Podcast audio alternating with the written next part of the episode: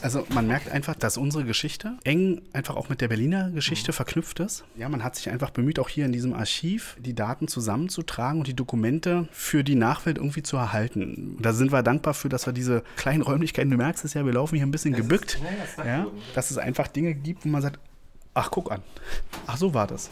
Ach ja, verrückt. Mit Lotto Berlin auf Zeitreise. Von den Anfängen bis heute. In insgesamt drei Episoden nehmen wir euch mit auf eine Reise durch die Jahrzehnte. Wir starten mit den 50er, 60er und 70er Jahren, mit Einblicken in die Welt von Lotto Berlin und, klar, unumgänglich immer mit einem Blick auf die Geschichte Berlins. Jackpot, der Podcast von Lotto Berlin. Willkommen bei Jackpot und viel Spaß mit dieser Episode. Das Berlin der 50er Jahre. Es wird gebaut, was das Zeug hält. Die Berlinale geht an den Start und auf der Avus donnern die Rennwagen. Nach der Teilung der Stadt muss sich West-Berlin neu erfinden. Die historische Mitte liegt im sowjetischen Sektor, damit steigt der Kurfürstendamm zum alleinigen wirtschaftlichen und kulturellen Zentrum auf. Die City West entsteht. Die Geschäfte quellen über und im Kanzler gibt es Kaffee und Kuchen. Noch gibt es das Europacenter nicht, dafür fährt die Straßenbahn bis zum Bahnhof Zoo. Berlin hat zu der Zeit einige regierende Bürgermeister. Von Ernst Reuter, Walter Schreiber, Otto Suhr bis hin zu Willy Brandt. Also unsere Zeitreise beginnt natürlich hier, und ich glaube, man kann das schon fast hören, auch ein Stück weit, ähm, direkt im Lottohaus, im großen Foyer, direkt unten im Eingangsbereich. Und zwar bin ich mit Christian Friedrich von Lotto Berlin hier zusammen für unsere kleine Zeitreise. Ja, Christian Friedrich ist mein Name, wie du schon gesagt hast. Ich arbeite hier bei Lotto Berlin ja seit puh, mittlerweile einem Vierteljahrhundert. 25 Jahre. Und ja, ich freue mich auf unsere Zeitreise. Und wir beginnen hier im Lottohaus und wie ihr es hört, in den Heiligen Hallen. Hallen wirklich, ja. Also es ist ja wirklich riesig groß. Obwohl es ein Stück weit wurde es ja umgestaltet. Wir haben Bilder angeguckt und haben beide gesagt, so, wenn das jetzt noch so im Stile dieser 50er Jahre wäre, das hätte natürlich ganz viel Charme.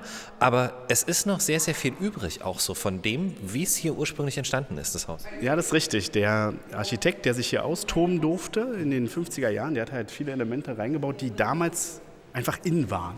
Ja, und die haben wir erhalten. Es gibt einen gewissen Denkmalschutz bei diesem Haus. Es gibt halt, wie du siehst, Marmorböden, es gibt hohe Wände, es gibt Lichtelemente aus den 50ern und alles wurde so erhalten. Hast du, ist es richtig, hast du einen Schlüssel für den Dachboden? ja, du lachst. Jetzt könnte man sagen, warum hat Christian Schlüssel für einen Dachboden? Rudis, wie heißt das? Rudis Rumpelkammer. Rudis Rumpelkammer. Da kann ich mich ganz lau erinnern. Eine Sendung, wo jemand quasi den Dachboden aufgeschlossen hat und die Zeitreise begann. Und ich denke, das passt für uns heute super ins Thema. Deshalb, hier ist der Schlüssel. Lass uns zum Dachboden gehen.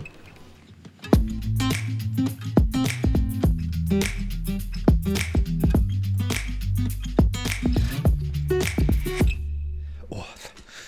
Man, kann auch, man, könnte auch mit dem Fahrstuhl fahren oder mit der, mit der Zeitmaschine natürlich. Ähm, wir laufen einfach. Genau. Es riecht trotzdem auch, also nicht wie 50er Jahre, aber ich sag mal man merkt, man 80er. Halt auf einem Dachboden. Ja. ja. Und hier sind wir quasi in unserer, in Anführungszeichen, ja, mhm. kleinen Schatzkammer von Dokumentation, was wir über die Jahrzehnte brauchten mitunter. Damals, als ich anfing, 1997, gab es sogar noch einen Archivar. Und der hatte die Aufgabe, historische Dokumente, wie wir sie hier finden, an diesem Mal, hört man das? Das sind solche, hier wie ein Hängeregister. Hängeregister, genau. Ähm, wie, wie, in alten Serien könnte man auch sagen. Hier wurde die, die, die Krankenakte rausgenommen vom Kollegen. Hier, guck mal, guck mal. Ja, da, da, Richtig, so. und da kann man, so also es gibt halt äh, wirklich sehr, sehr viele Dokumente. Also wir haben jetzt hier mal so einen Spielschein. Mhm. Spiel 77. Jetzt tun wir mal so, als wenn wir hier was eingetragen haben. Und jetzt reiße ich das mal ab. Funktioniert muss, immer noch? Ja, und das mussten die, die Annahmestellen äh, Menschen quasi. Jeden einzelnen. Jeden einzelnen Schein. So, jetzt gibt es hier einen Schein. Ein Original. Und einen Durchschlag. Mhm. Das Pauschpapier? Das Pauschpapier, Spielschein und hier Quittungsabschnitt wäre dann jetzt für dich. Ja, du, du durftest mal einen kleinen Blick erhaschen in unser kleines, in Anführungszeichen, Archiv. Archiv archivares Archiv, Schatzkästchen. Genau. Ja, ist es in der Tat.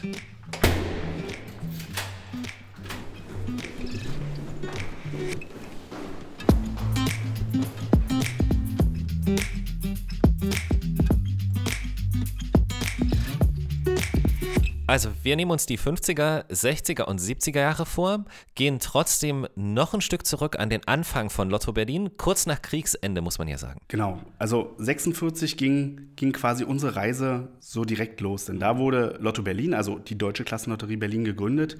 Und man darf sich eigentlich auch schon fragen, wenn man hier so vor unserem Haus steht, warum sieht unser Haus an dieser Kreuzung, die sehr viel ja, geschichtliche äh, Gebäude hat oder auch noch diesen typischen stilvollen Altbau, warum der bei uns nicht so der Fall ist. Was hast du für eine Idee, warum das so ist? Also warum das auch letztendlich das jüngste Haus hier am Platz ist, sozusagen? Ja, wesentlich jünger als die anderen Gebäude. Relativ einfache Erklärung für mich, weil es natürlich auch in die Zeit passt, in die Nachkriegszeit. Hier stand schlichtweg nichts mehr. Also das, was vorher stand, wurde wahrscheinlich ähm, zerstört im Krieg. Genau, da gibt es die Überlieferung, also wir, wir können niemanden mehr fragen, aber es wurde so überliefert, dass an dieser Kreuzung, Xantener Straße, Brandenburgische Straße, äh, damals vor dem Gebäude, was hier wohl mal stand, ein Geschütz, Artilleriegeschütz, wie auch immer, stand. Und als äh, Berlin quasi befreit wurde, hat man sich dieses Geschütz als Ziel genommen und quasi alles, aber wirklich alles, was an diesem Geschütz, hinter diesem Geschütz stand, einfach dem Erdboden gleich gemacht. Und somit gab es ein Stück Bauland, freie Fläche. Und somit hat man dann dem Architekten die Möglichkeit gegeben, sich, ich sag mal, im Laufe der Anfang dann 50er Jahre sich auch ein bisschen auszutoben und ja. dem Zeitalter entsprechende Elemente einfach zu verbauen. Deswegen ist halt unser Gebäude, und das sieht man schon von draußen, halt ein besonderes für diese Kreuzung. Ich habe es gerade gesucht, weil auch dazu hatten wir ein, ähm, hier ist es, glaube ich, wir hatten dazu eine Unterlage war das Döring? Hieß der Döring, glaube ich, der, der Architekt? Ähm, genau, Wolfgang Döring, tatsächlich. Erstaunlich finde ich, dass das äh, in zwei Jahren aufgebaut, also hier hochgezogen wurde. Also heute würde man sagen, die haben das hier mal schnell hochgezogen, aber für die Zeit 54 gebaut, 56 eingezogen, das ist schon sehr, sehr schnell ist auf jeden Fall eine Hausnummer für die damalige Zeit. Man darf auch nicht vergessen, ähm, wir haben hier gerade die Bilder vor uns. Vor unserem Haus fuhr damals auch eine Straßenbahn. Ja. Also Berlin hat ein gutes Nahverkehrsnetz, kann ich als Nutzer auch sagen. Ja. Aber auch noch eine Straßenbahn, die quasi hier über oder an dem Kudamm fuhr. Und ich denke, das ist schon eine super Leistung von Herrn Döring. Und dann vor allem dieses Haus mit den geschwungenen Bögen, mit, dieser, mit diesen großen Fenstern, mit der Terrasse im Obergeschoss und sowas alles ähm, in dieser kurzen Zeit aufzubauen. Ich wollte gerade sagen, so, wir sind in den 50er Jahren. Das ist, glaube ich, das müssen wir mal kurz festhalten. Jetzt zieht Lotto hier ein ins Lottohaus 1956. Ähm, wir kommen auch gleich noch auf einen ganz besonderen Saal zu sprechen. Das ist der große Ziehungssaal. Ähm, sagenumwoben, das kann man glaube ich auch ganz klar so sagen. Den gibt es heute nicht mehr, oder? Nee, den gibt es nicht mehr. Allerdings kann man an der Fassade, an der Fassade, die zum Innenhof geht, kann man noch erkennen, wo der war. Da kann man das noch erkennen, aber ich sag mal, für jemanden, der keine Ahnung von diesem Ziehungssaal hat oder hatte, für den ist dieses einfach nur ein Zeitzeuge auf dem Bild. Aber es gab ihn. Gespielt wurde ja auch. Also ich meine, das Ganze ist ja jetzt nicht nur der äh, Lotto-Sitz, sondern ähm, gespielt wurde zu der Zeit 5 aus 90.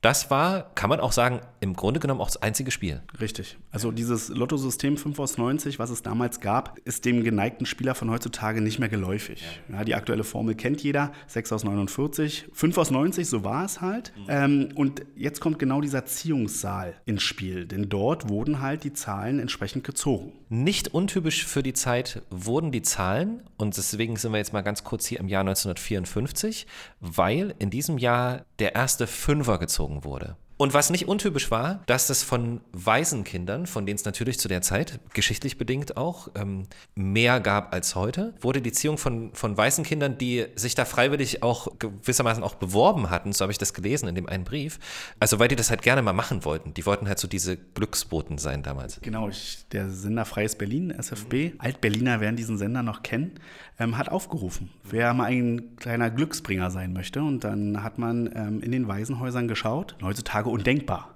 ja, dass Kinder Lottozahlen ziehen. Aber damals war das eine Sache, wo man gesagt hat, wir geben den Kindern die Möglichkeit und sie durften sich dann natürlich auch noch selbst einen kleinen Wunsch erfüllen, der nicht mit Geld zu bezahlen ist. Und die haben dann quasi das, das Unmögliche möglich gemacht, beziehungsweise es war ja eine Sensation in diesem Jahr. Genau, die haben dann in diesem Ziehungssaal, gefüllt mit über 100 neugierigen oder auch angespannten Berlinern und Berlinerinnen. Ja, genau, die selber mitgespielt haben natürlich. Richtig, genau. Haben sie halt in diese, ja, in diese Lostrommel gegriffen. Mhm. Heutzutage kennt man das, man drückt auf den Knopf und dann fallen da irgendwie Zahlen raus. Nein, diese Trommel, die wir hier auch vor uns auf dem Bild sehen, das ist ein Monument der Zeit. Absolut. Die sieht ganz wild aus. Sowas, ähm, sowas gehört eigentlich in, jedes, in jedes gute Museum. Absoluter Wahnsinn. Also das sieht aus wie Zeichnung von Da Vinci, oder? Als er den Helikopter... Und so massiver Stahl. Es passt auch wieder so krass in die Zeit. Also nichts Filigranes, nichts, nichts Schönes eigentlich, sondern einfach echt eine brutale Ziehungsmaschine. Auf jeden Fall. Und in diesem Ziehungssaal wurden dann halt diese fünf Richtigen gezogen. Eines der Kinder durfte halt mehrmals reingreifen, klar bei drei Kindern und fünf Zahlen, die gezogen werden müssen. Ja, und schlussendlich war in dem Jahr 54 es soweit, dass der erste Fünfer von diesen 5 aus 90 seinen Gewinner fand. Was wir noch festhalten können, Ende der 50er Jahre war es eigentlich auch erst soweit, dass Lotto Berlin, beziehungsweise die Deutsche Klassenlotterie Berlin, dem deutschen Lotto- und Toto-Block beitritt. Jetzt kann man sich sagen, was hat dieser Block damit zu tun? Das ist, ja, weil du, weil du uns schon lange begleitest. Also weil es auch, äh, ähm, weil es auch jetzt gerade im Zusammenhang mit dem Gewinnen steht, weil das haben wir gerade gar nicht erwähnt. Der Gewinner von dieser hohen Summe, der war nicht aus Berlin. Und das war natürlich, also das war völlig in Ordnung, aber da haben natürlich viele Berlinerinnen und Berliner gesagt, so, eigentlich ein bisschen schade. So. Ja, die Ziehung findet in Berlin statt, aber es kann nicht nur einen Berliner treffen. Denn man hat halt noch in Anführungszeichen deutschlandweit verlost mit der Ziehung hier in Berlin.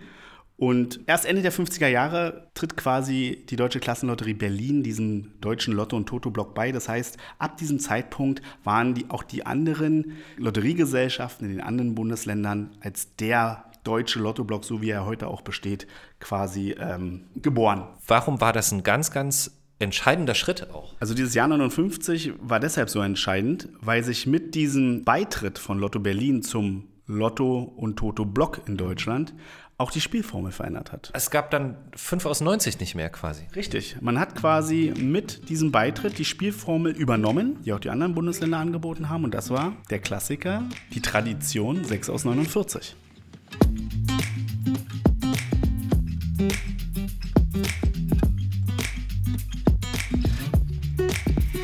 Wir haben das auf dem Dachboden schon mal kurz angesprochen. Alle Spielscheine wurden anfangs von Hand kontrolliert und ausgewertet. Für mich eine der faszinierendsten Teile der Lotto-Geschichte, weil das bedeutet, dass hier Unmengen an Menschen saßen, die in Nachtschichten zehn oder auch hunderttausende Scheine ausgewertet haben. Und das war wirklich so. Also heutzutage kennt man das, dass man bis zu einem bestimmten Zeitpunkt mitspielen kann. Dann ist Ziehungsschluss oder Annahmeschluss, wie auch immer.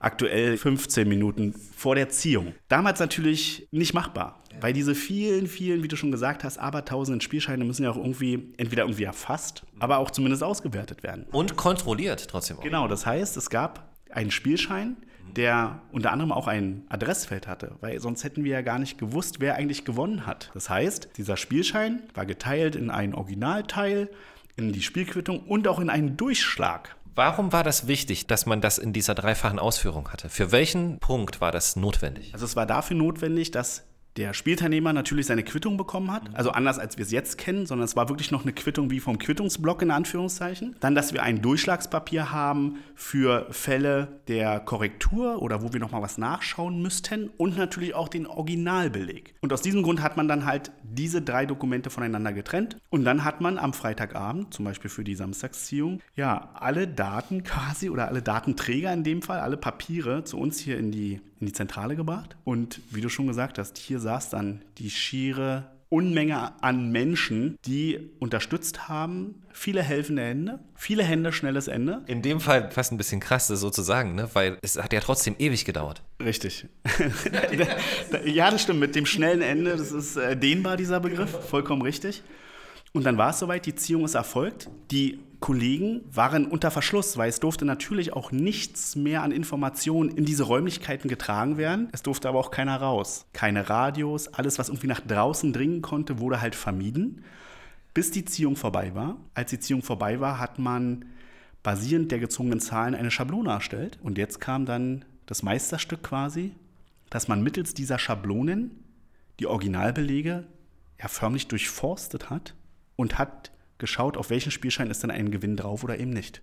Jetzt ist das natürlich ganz cool, was du beschrieben hast, wenn jeder Schein stimmt. Aber wenn jetzt irgendeinem Spieler mal aus Versehen ein Fehler unterlaufen ist und keine Ahnung, hat vielleicht eine Zahl zu viel angekreuzt oder das Kind hat mit einem Stift nochmal drauf rumgemalt oder keine Ahnung, ähm, das hat man ja jetzt nicht einfach weggeworfen und gesagt, okay, ungültig, sondern da ist man dann hingegangen und hat das nochmal kontrolliert. Genau für, genau für diesen Fall gibt es oder gab es halt den Durchschlag und dann haben zwei Personen, also damals auch schon im Vier-Augen-Prinzip kontrolliert, ob der Fehler auf beiden Dokumenten drauf ist. Zum Beispiel, wie du schon gesagt hast, eine Zahl zu viel. War das der Fall?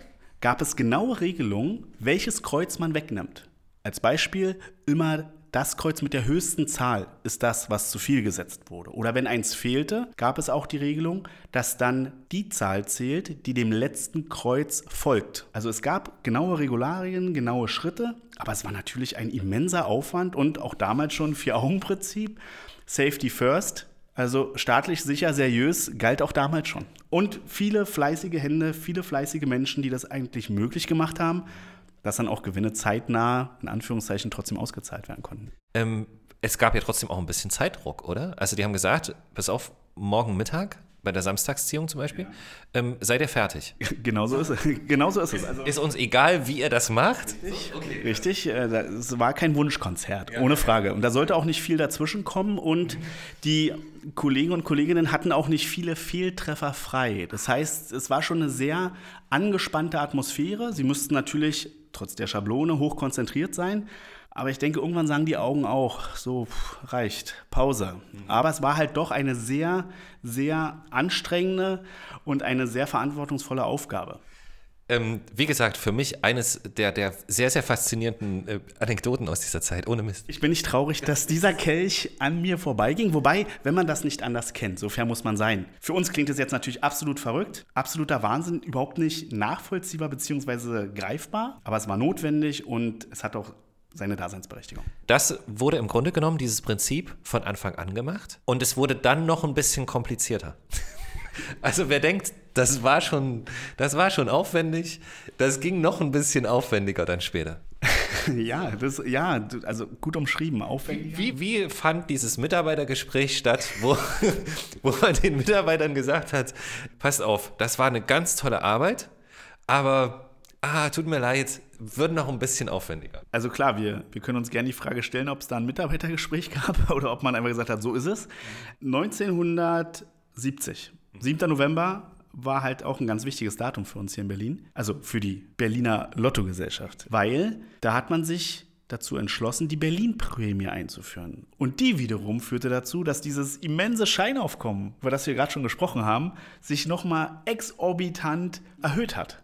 Berlin-Prämie, wie der Name ja vermuten lässt, war es so, man konnte eine, einen Prämiengewinn erzielen und dafür musste man so und so viele Losnummern erworben haben. Das heißt, es wurde eine, eine, Zahl gezogen und wenn man 100 Scheine als Beispiel gekauft hat, dann war einem diese garantierte Prämie sicher. Klar ist natürlich auch, dass umso höher die Prämie wurde, umso mehr ähm, Scheine hätte man spielen müssen, um diese garantiert zu bekommen. Und also erst ist sie quasi aus der Tatsache heraus, dass man viel gespielt hat, entstanden sozusagen. Und dann wollten aber, weil es die Prämie gab, wollten dann Leute gezielt genau das machen, um die Prämie zu bekommen. Richtig. Und das führte natürlich dazu, nicht nur bei uns im Haus zu einem immensen Aufkommen, sondern kannst du dir gut vorstellen, Annahmeschluss für die Prämie oder andersrum, die Prämie wurde halt über mehrere Wochen gespielt, damit jeder sicher sein konnte, dass seine Scheine auch bis zu dem Tag X auch bei uns hier in der Zentrale sind. Und jetzt musst du dir vorstellen, du stehst in, in einem Lottoladen und möchtest deinen Tipp für Samstag abgeben und vor dir steht aber einer mit 500 Scheinen. Ja, dann hat die Annahmestelle wahrscheinlich zu dir gesagt, einen Moment bitte. Ja.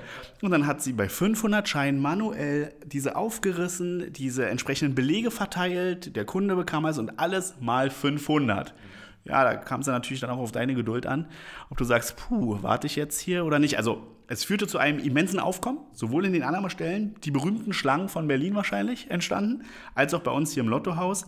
Allerdings muss man sagen, die Berlin-Prämie hat sich entwickelt durch die Berlinerinnen und Berliner. Dass wir sie heute haben, so wie wir sie haben, ist ganz klar den Berlinern zu verdanken. Die haben das Produkt zu dem gemacht die einzelnen Jahrzehnte wollen wir gar nicht voneinander trennen. Das geht auch gar nicht, weil sich vieles über die Zeit entwickelt hat. Und so kommen wir mit der Berlin-Prämie schon in den 70er Jahren an. Deshalb jetzt nochmal der Blick auf die Geschichte zu der Zeit. Was war los zwischen den berühmten 60s und den 70ern? Das Berlin der 60er und 70er Jahre. Im Westen der Stadt wird bereits in den 60ern begonnen, die Straßenbahnen abzubauen und man baut verstärkt die innerstädtischen Autobahnen aus. Im August 61 kommt es zum Mauerbau und im Oktober 62 hält die Welt bei der Kuba-Krise den Atem an. Im Dezember 68 fliegt Apollo 8 als erste bemannte Flugmission Richtung Mond. Schrille Farben geben in den 70ern den Ton an. In Westberlin wurden die U-Bahnhöfe neu gestaltet und im Ostteil der Stadt feiert die sozialistische Jugend bei den Weltfestspielen. Im Kino läuft Krieg der Sterne, wie der erste Star Wars-Film damals heißt. Der Blockbuster markiert den Beginn einer weltumspannenden Popkultur. Überhaupt gehört Science Fiction zu den 70ern einfach dazu. Die regierenden Bürgermeister in dieser Zeit heißen Klaus Schütz und Dietrich Stoppe.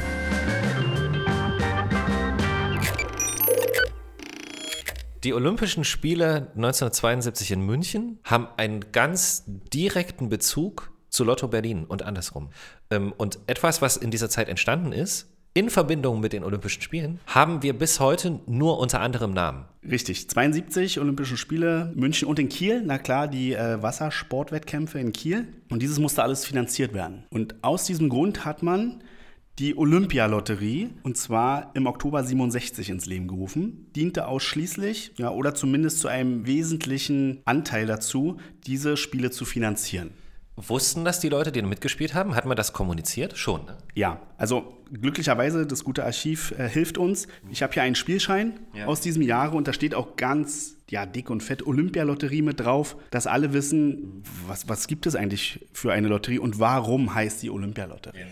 Und aus dieser Olympialotterie wurde dann, nachdem die Olympischen Spiele kurz bevorstanden, 1970, wurde dann die Glücksspirale. Und die Glücksspirale, unsere Rentenlotterie, ich denke, die ist jedem ein Begriff. Zu der kommen wir in einer der späteren Episoden nochmal. Aber da hat sie quasi ihre Geburtsstunde. Das heißt, Glücksspirale, aktuell auch Deutscher Olympischer Sportbund, DOSB und so weiter, haben, haben dort quasi ihren Ursprung. Und ja, diesen Olympischen Spielen München und Kiel sei Dank gibt es zum einen zwar die Lotterie mit vielen, vielen Gewinnern bis zum heutigen Tag, aber Mithilfe dieser Lotterie und den Teilnahmen ähm, an dieser Lotterie waren die Spiele einfach möglich umzusetzen. Äh, wir haben in den 70er Jahren noch etwas, worüber wir auch schon mal in einer anderen Podcast-Episode geredet haben, ganz separat. Und zwar die Stiftung hat sich gegründet, die Lotto-Stiftung. Richtig, die wurde nämlich auch quasi per Gesetz erlassen. Das heißt, ähm, ja, wir hier bei Lotto Berlin haben das Glück, für alle Berlinerinnen und Berliner eine Stiftung zu haben. Mit der Stiftung haben wir die Möglichkeit, den Berlinerinnen und Berlinern auch einen Teil ihrer Spieleinsätze auf kulturelle oder auch auf sportliche Sicht, wie auch immer, einen Teil davon zurückzugeben. Und das war 1975. Im selben Jahr passiert ja auch noch was sehr, sehr Wichtiges, auch die Einführung eines Spiels, was es bis heute gibt. Richtig, das Spiel 77 kam dazu. Und warum hat man das getan? Natürlich ähm, sollte es eine zusätzliche Chance sein. Mit Augenzwinkern kann man vielleicht auch sagen, ähm, die Spieleinsätze an sich stagnierten, wie, wie es immer ist, wenn es ein neues Produkt gibt. Aber man darf nicht vergessen, bei unseren Zusatzlotterien, in dem Fall Spiel 77, ist einfach die beste Gewinnmöglichkeit gegeben. Das darf man immer nicht vergessen. Also mit dieser Chance 1 zu 10, also bei 10 Teilnahmen ist garantiert ein Treffer mit dabei, hat man eine Möglichkeit geschaffen, das Hauptspiel einfach noch ein bisschen attraktiver zu machen. Mit diesem mit dieser Begleiterscheinung, mit dieser Zusatzlotterie Spiel 77. Da sind wir ja ähm, schon fast am Ende unserer Zeitreise. Was ist noch passiert bis Ende der 70er Jahre? Also Erstmal haben wir ja gemerkt, dass die ersten Jahrzehnte ja doch ziemlich spannend waren und auch auf Lotto-Seite eine Menge passiert ist. Nicht nur in der Welt, nicht nur in Berlin, sondern auch bei uns hier bei Lotto. Als Meilenstein kann man aber auch sagen, dass 1979, also kurz vor den 80ern, haben wir zum ersten Mal begonnen, ein Abonnement anzubieten. Und dieses Abo, was heutzutage wahrscheinlich jeder kennt, war dieses Lotto-Abo quasi State of the Art, wie man sagen würde. Ja? Also sowas war ein Novum, gab es vorher nicht. Allerdings nicht monatlich oder wöchentlich, wo man heutzutage sagt, ja, da bin ich jede Woche. Natürlich ist man auch jede Woche dabei gewesen. Allerdings war es das Zwölf-Monats-Spiel. Zwölf Monate dabei sein, aber auch für zwölf Monate im Voraus bezahlen. Also Lotto ist und bleibt ein hohes Gut und besonders was das Vertrauen angeht. Also sowohl das Vertrauen, dass wir mit den Geldern vernünftig umgehen, dass wir das Spielgeheimnis waren, also wenn du gewinnst, dann wüssten wir es zwar, aber wir dürften es niemandem sagen. Und so ist es halt beim Abo auch, weil du hast recht, für zwölf Monate in Vorkasse gehen. Die damalige Zeit, trotzdem, Ende der 70er, ist ja jetzt nicht so, dass die Leute alle nicht wussten, wohin mit ihrem Geld. Hat sich schon ein bisschen entspannt im Vergleich zu den Nachkriegsjahren, ohne Frage. Aber trotzdem war es ein Novum und ähm, war nur möglich, weil wir einfach das Vertrauen genießen der Spielteilnehmer, dass sie wissen, okay, das Geld ist bei uns einfach safe und wenn sie dafür bezahlen, ist die Teilnahme auch gewährleistet.